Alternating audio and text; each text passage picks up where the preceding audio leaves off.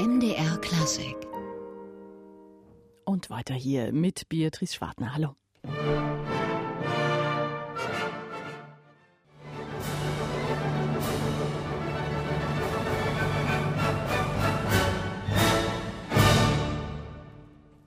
Lionel Brangier am Pult der Sächsischen Staatskapelle. Drei Konzerte hat der junge französische Dirigent in Dresden vorgehabt dieser Tage. Heute steht das letzte an, mit dabei auch ein Shootingstar unter den jungen Pianistinnen Yuja Wang. Und wir haben Lionel Brangier getroffen zum MDR Klassikgespräch. Herr Brangier, eine beachtliche Karriere haben Sie da mit Ihren noch jungen Jahren hingelegt, zuletzt Chef des Tonhaller Orchesters in Zürich. War das schon immer der Wunsch, das mit dem Dirigieren oder musste der erst reifen? In my life, um, I was born in Nice and my brothers and sisters, uh, older than me, played an instrument. Ich bin in Nizza geboren und meine Brüder und meine Schwester spielten schon ein Instrument und als ich aufwuchs, war da immer Musik und mit Bruder und Schwester ging es auch immer in die Oper. Und da fühlte ich mich gleich zu Hause, wir waren da jede Woche. Und mein Cellolehrer gehörte zum Opernorchester in Nizza. Und da war ich dann immer bei den Proben dabei. Hier in Dresden habe ich jetzt den Fliegenden Holländer erlebt. Das war die erste Oper, die ich in Nizza gesehen habe. Uh, this is one of the first operas I listened in Nice. Almost 30 years ago now. And uh, then I really loved cello from the first time, so I wanted to Und das Cello liebte ich von Beginn an. Ich wollte es unbedingt versuchen. Meine Geschwister spielten nämlich nicht Cello. Also haben mir meine Eltern eins gekauft und mit fünf habe ich dann angefangen. Und wir haben eigentlich ein gutes System in Frankreich. In jeder größeren Stadt, auch in Nizza, gibt es ein Konservatorium. Da lernte ich also Cello und daneben ging ich zu Orchesterproben oder zu Opernaufführungen und Konzerten. The life of orchestra or listening a Brahms symphony was very nat- natural for me. So then when um, das Orchesterleben oder auch eine Brahms-Sinfonie wurden mir dadurch sehr vertraut. Mit 13 ging ich dann ins Pariser Konservatorium. Da gab es dann eine Klasse, die hieß Einführung ins Dirigieren. Da war ich natürlich sehr interessiert dran und ich liebte es auch, Kammermusik zu spielen. Solist wollte ich eigentlich nie sein, aber im Orchester oder der Kammermusikgruppe, das war okay. Play music in the orchestra or chamber music. And so for me, the idea of conducting was to reunite players and to play together. Die Idee des Dirigierens war für mich, Musiker zusammenzubringen und zusammen zu musizieren. Mein erstes Werk war dann Beethovens Siebte. In der Dirigierklasse war ich drei Jahre und eigentlich war es gar keine Einführung, weil wir das Orchester jede Woche leiten durften und dafür die Stimmen vorbereiten mussten und so weiter. Mit 16 war ich dann in der eigentlichen Dirigierklasse in Paris und da war es dann tatsächlich Bartoks Konzert für Orchester, das ich als erstes dirigierte. And uh, my teacher, Zolt Neucht, in the past had been assistant to Peter Edwash.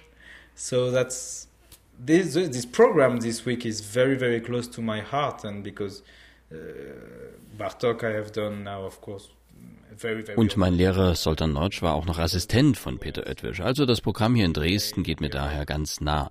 Bartoks Konzert habe ich in den USA gemacht, in England und in Europa. Das ist mir also sehr vertraut. Und Peter Oetwisch, da habe ich an Meisterklassen teilgenommen.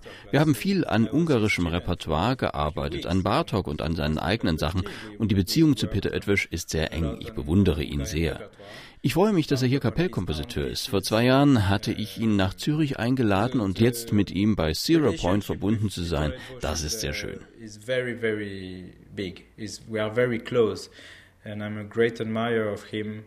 Uh, and I'm, I was very proud to see his uh, compositor in residence this year. And in Zurich, I invited him to be creative chair as well two years ago. So uh, I know many of his pieces, and, and to, to connect it Zero Point in Dresden is, is very good, very nice. Kommen wir vielleicht nochmal äh, zurück zum Cello, äh, Herr Brangier. Das wird ja immer als ein Instrument beschrieben, das besonders atmen kann, der menschlichen Stimme vielleicht am nächsten kommt, sehr wichtig für Kammermusik, wie Sie schon sagten. Was hat Sie das Cello gelehrt als Musiker? No, I think the instrument teach something, but most important, we have to. I always heard ja, das Instrument lehrt einen einiges, aber die meisten Lehrer und auch Studienkollegen sagten immer, man muss singen. Man muss Espressivo singen, Vibrato singen, weil alles von der Stimme kommt, egal welches Instrument man spielt, ob Cello, Klavier, Trompete oder Pauken. Im Leben war immer zuerst die Stimme.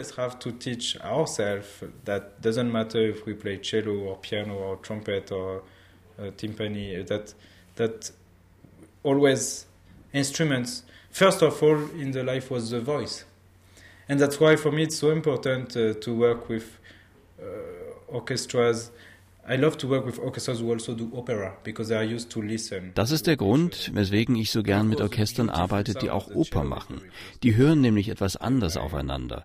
Und natürlich ist mir der wunderbare Celloklang ganz nah und ich habe Cellokonzerte studiert und jede Menge Kammermusik und jetzt sitzt der Solocellist der Dresdner Staatskapelle vor mir und die Staatskapelle hat ja diese alte deutsche Sitzordnung, wo die Celli vor mir sitzen und das ist so ein unglaublicher Klang, eine Freude, das zu hören fun and for me and they have such an incredible sound. It's a great joy to hear.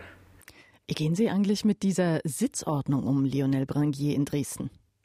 Um, well, over the years I have been uh, thinking a lot about it because uh, you go to an orchestra and they have one setting, you go to another one, they have a, another setting. Ich habe da viele Jahre drüber nachgedacht. Sie kommen zu einem Orchester, die sitzen so und das nächste sitzt anders und mitunter wollen die gar keine andere Ordnung ausprobieren. Also habe ich viele Orchester mit ganz verschiedenen Sitzordnungen dirigiert. In Wien sind die besser hinterm Orchester. Als ich in Zürich Chef war, haben wir mit dem Orchester verschiedene Settings ausprobiert. Ich mag diese altdeutsche Ordnung, wie wir sie hier auch in Dresden haben, weil Herbert Blomstedt hat das mal in einem Interview so schön erklärt. Das gibt es übrigens bei YouTube zu sehen. Da geht es um Tschaikowskis Sechste, wo der letzte Satz als eine Melodie gedacht ist, aber aufgeteilt zwischen den Violinen. Den akustischen Effekt, den kriegen Sie nur, wenn die nicht zusammensitzen, sondern sich gegenüber. Uh, as a one melody, but uh, divided between violins, and that you have just acoustic effect only if they don't sit together, if they sit in front of each other. Um, in many Mahler scores, uh, you would have a in vielen Mahler-Sinfonien haben sie einerseits ein Forte, Diminuieren zum Beispiel und gleichzeitig ein anwachsendes Piano und den zweiten Geigen. Und auch dieser Effekt geht verloren, wenn die Violinen zusammensitzen, dann verwischt das. Bis in die 1940er Jahre gab es auch nur diese altdeutsche Sitzordnung, weil auch für Ravel und Debussy zum Beispiel funktioniert das. Auch da ist es gut, die Geigen geteilt zu haben. Und dann ging's los in den USA mit Stokowski und den Plattenaufnahmen, dass man fand, wenn man nicht zusammensitzt, dann kann man nicht zusammen spielen, weil ja zwei Mikrofone fürs Orchester damals standen. Also da hörte man dann, wenn etwas nicht ganz zusammen war. Also setzte man dann erste und zweite Geigen zusammen und von da an wurde das normal. Aber interessanterweise schreiben fast alle Komponisten nicht fürs amerikanische, sondern fürs deutsche Setting. Auch hier für den Bartok mag ich das sehr. Uh, and so they decided to put it together, first and second violin. And from that point, it started to be uh, the usual setting. But in fact, most composers didn't write for American settings; they wrote for Altdeutsch. And and uh, so even here for Bartok, I like it very much. Lionel Brangier heute im MDR Klassikgespräch heute Abend in Dresden nochmal mit der Staatskapelle zu erleben mit Bartok, Schumann und dem Seropoint der Komposition von Kapellkompositeur Peter Oetwösch. Und jetzt hören wir Lionel Brangier am Pult der Sächsischen Staatskapelle mit dem Finale aus Igor Strawinskys Feuervogel.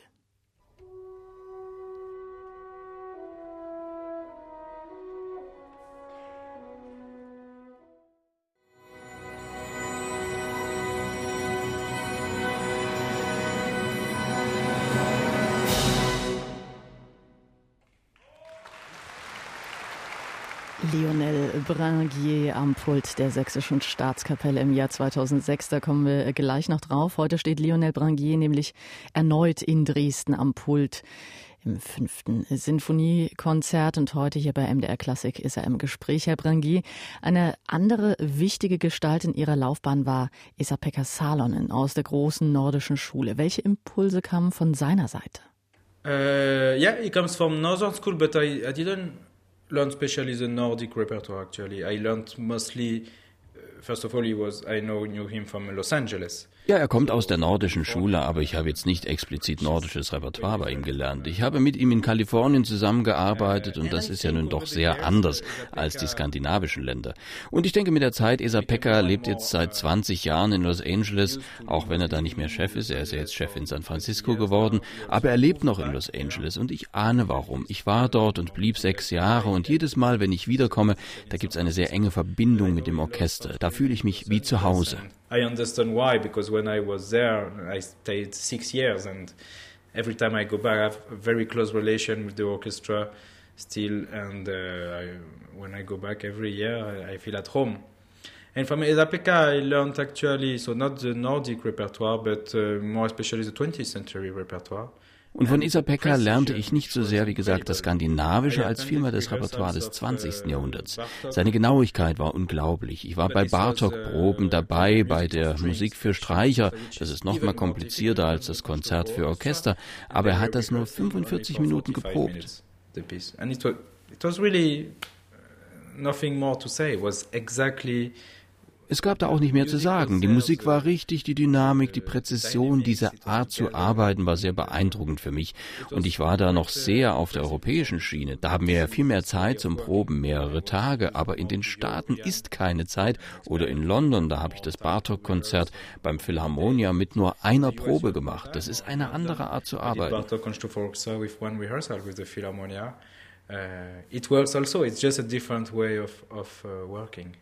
Als Sie 19 waren, äh, das war im vorhin erwähnten Jahr 2006, da haben Sie Ihr Debüt bei der Sächsischen Staatskapelle gegeben. Die hat schon viele junge Dirigenten erlebt, aber Sie sind bisher wohl der Jüngste gewesen. Welche Erinnerungen haben Sie denn an dieses Konzert? Uh, the humility, because when I entered the an die Demut in erster Linie. Die Wände hier auf den Gängen, die sahen damals schon genauso aus, mit den Bildern von Strauss und Karajan und Wagner. Und das Schumann-Konzert, das wir spielen, das wurde hier uraufgeführt. Bei so viel Geschichte werden sie ganz klein. Uh, you feel very, very small. Ja, und mit 19 kann man sich das auch lebhaft vorstellen, wie man sich da fühlt. Die Staatskapelle hat ja ein starkes Profil. Lionel Branguier, ein besonderes Klangbild. Sie bringen da ihre eigenen Ideen mit. Wie bringen Sie das alles zusammen? That's what they expect from a conductor. They don't look at the age. They say, okay, he's the conductor today, what he brings to us. If the conductor brings nothing because he's too impressed, then naja, das erwarten die ja von einem Dirigenten, dass der was Eigenes mitbringt. Wenn der Dirigent nichts mitbringt, weil er zu beeindruckt ist, dann wird's uninteressant für das Orchester. Das sind tolle Musiker und natürlich erwarten die vom Mann auf dem Podium etwas Eigenes. Und eine unserer ersten Proben vor zwölf Jahren war eben Strawinskys Feuervogel, ein Stück, das ich oft gemacht habe. Und wir hatten einiges zu tun, am Rhythmus zum Beispiel. Und in dieser wunderbaren Zusammenarbeit war damals auch der Bizet nicht unbedingt ihr Stammrepertoire. Uh, and and I think that's what made a, a, really wonderful collaboration is that from the first moment uh, there was also Bizet l'Arlésienne, which is a, a, piece that is not uh, the repertoire of the Staatskapelle. So we managed to organize a program that would be not their repertoire, Wir haben also ein Programm gebaut, das sie nicht so oft spielen. Und dann gibt es daran zu arbeiten, auch bei einem Orchester mit der Qualität der Staatskapelle. Und wir haben immer zu tun, wenn ich in Europa dirigiere oder in den USA, tolle Orchester, aber sie erwarten, dass man mit ihnen arbeitet. like Cleveland Orchestra, it's they're wonderful orchestra, but they always expect the conductor to bring them something. Then two years after, uh, so the first time went uh, obviously quite well because they invited me back and I was really. Und zwei Jahre später, das erste Mal war wohl in Ordnung, da wurde ich wieder eingeladen nach Dresden. Ich war da sehr glücklich. Und beim zweiten Mal machten wir ein noch etwas schwereres Programm, Liszt's Mephisto-Walzer, sehr virtuos fürs Orchester und Roussels Fest der Spinne. Das war eine tolle Lehrstunde für mich, obwohl sie so Wagner- und Strauß-affin sind. Es gibt bisher nur zwei Plätze, wo ich das Fest der Spinne wirklich genossen habe, in Dresden und in Cleveland. Die Streicher hier, die können diesen warmen deutschen Klang haben, aber sie können auch ganz leicht den französischen Impressionismus aufnehmen. Und ich erinnere mich, wie ich diese Woche genossen habe. Und jetzt wiederzukehren in den Hauptkonzerten auch noch, das ist eine große Ehre. Warm sound for the German repertoire, but they can have a, the sound of impressionism for French repertoire. And and the, I still remember that how much I enjoyed that week. And uh, now uh, to be back in their main subscription series is a great honor.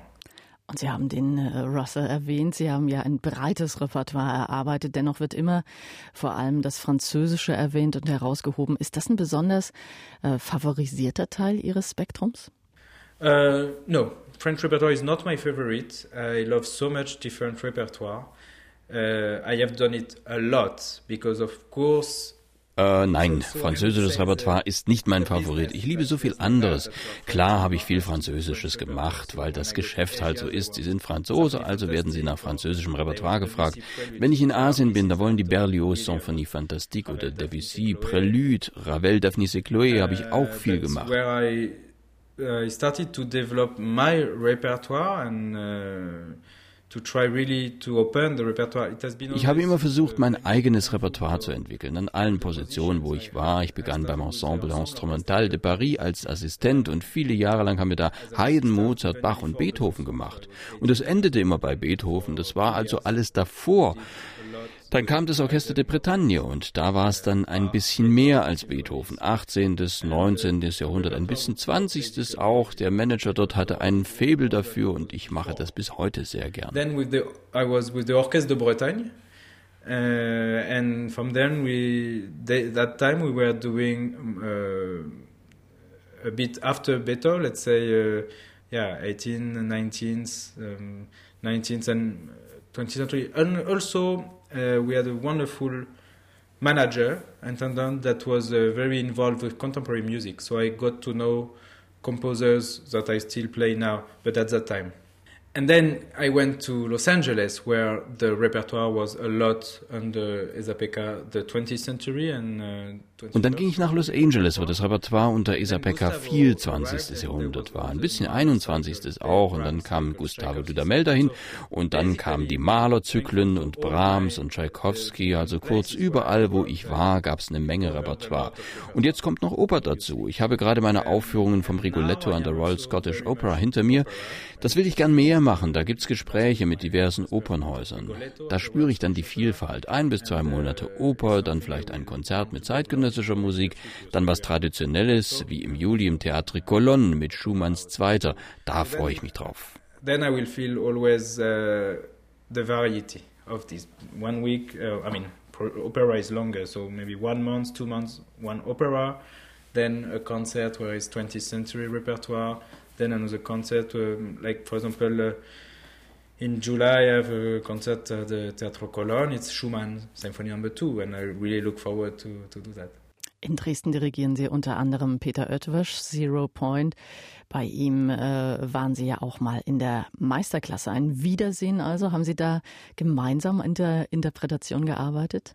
Oh yeah, definitely. We we actually had breakfast together. So, uh, and, but we were talking other things at his piece. And then ja, wir haben zusammen gefrühstückt und uns da schon drüber unterhalten, über den Bartok und sein Stück. Und dann von der ersten Probe an wollte ich sicher gehen, dass ich alles richtig mache. Er war beim Probendurchlauf dabei, um einen Klangeindruck zu haben. Und wenn ich ein Stück dirigiere und der Komponist ist anwesend, und glücklicherweise war das hier der Fall, dann frage ich ihn vorm Orchester dann viele Sachen, ob er mit Tempo und Dynamik glücklich ist, dann wird auch die Arbeit schneller und effizienter. Und immer, wenn er was erklären wollte, konnte er das vor dem Orchester tun. Uh, and so, yeah, when, whenever he had uh, some specifications, uh, he would he would address it to the orchestra. But for example, I did. Uh, we were mentioning Ezapeka or und Isabeka Salonen, den wir erwähnt haben, oder Peter Oetwisch, die haben natürlich großartige internationale Karrieren, die wissen genau, was sie wollen. Als sie ihre Musik schrieben, hatten sie die Erfahrung als Dirigent, also ist das sehr gut, wenn so jemand im Saal ist, um die Balance zu prüfen oder sowas. Aber er schien glücklich und da sind wir es auch. How they think about the, yeah. But he seemed happy, so we are all happy. Aber Peter Oetwisch hat ihn auch auf Freiheiten gelassen, sein Stück zu interpretieren, oder?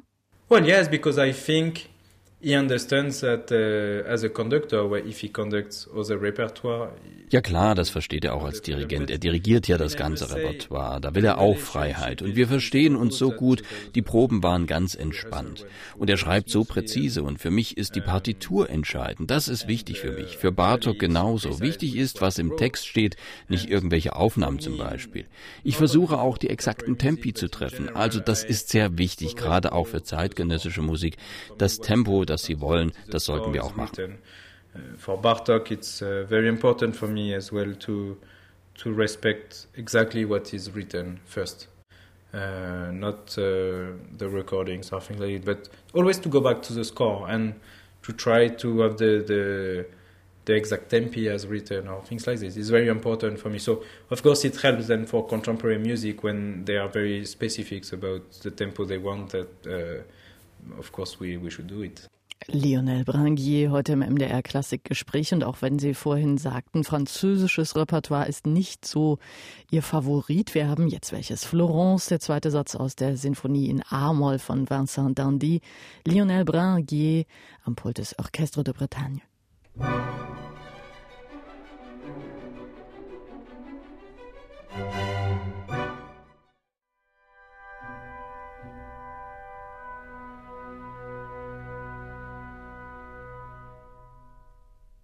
Lionel Branguier dirigierte Vincent Dandy. Und Lionel Branguier, der junge französische Dirigent, heute nochmal äh, zu erleben mit der Staatskapelle Dresden mit Kompositionen von Peter Oetwösch, Bela Bartok und Robert Schumann. Herr Branguier, bevor wir auf den Schumann zu sprechen kommen, Peter Oetwösch und Bartok, beide Ungarn, kann man sie miteinander vergleichen? Ja, definitiv. Peter Oetwisch sagte mir an einer Stelle seines Stückes, hören Sie diese Melodie wie bei Bartok. Und ich sah wie beim Konzert für Orchester. Also da gibt es durchaus Verbindungen in den Und in der Mitte ist das A-Moll-Konzert von Schumann. Ja, wie, wie, passt das ins Ungarische? Well, it, uh, I remember that we wanted also to, to play it because it was, I think it was premiered in Dresden. Ganz einfach, weil es in Dresden uraufgeführt wurde und ich glaube auch komponiert. Und das war die Idee dahinter. Ein moderner Komponist, der hier bei uns in Dresden ist, der Schumann, der in Dresden uraufgeführt wurde. Und der Schumann ist ein tolles Stück für Klavier und Orchester. Das habe ich geliebt zu begleiten.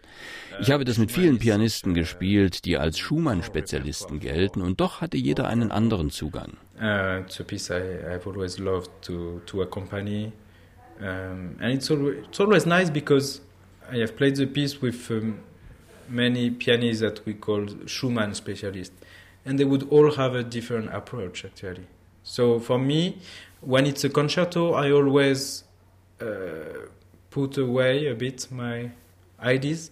Also bei Konzerten stelle ich meine Ideen dann doch immer etwas zurück und lasse Raum für was der Solist sagen will. Wir diskutieren natürlich auch vorher und dann folgen das Orchester und ich dem Solisten.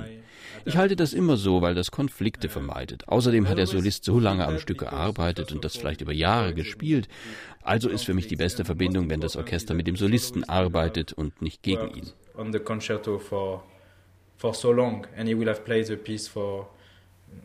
One year, two years, but ten years, twenty years as well, and and it's very personal. And I think if we want the best cohesion, the orchestra and the concerto should always go to the soloist and never against the soloist. So that's why bei einer Sinfonie habe ich also meine Ideen, die ich dem Orchester mitteile. Bei einem Konzert treten wir zurück und sehen das mehr als Kammermusik. Und der Schumann ist eigentlich ein wechselndes Duett mit der Klarinette, dem Celli und der Oboe. Und äh, Sie musizieren beim Schumann äh, mit Yuja Wang. Die kennen Sie schon länger, haben Ravel, Prokofjew, glaube ich, schon zusammen gemacht. Wie geht's mit, äh, geht sie mit diesem Schumann um? It's first time we do the piece together.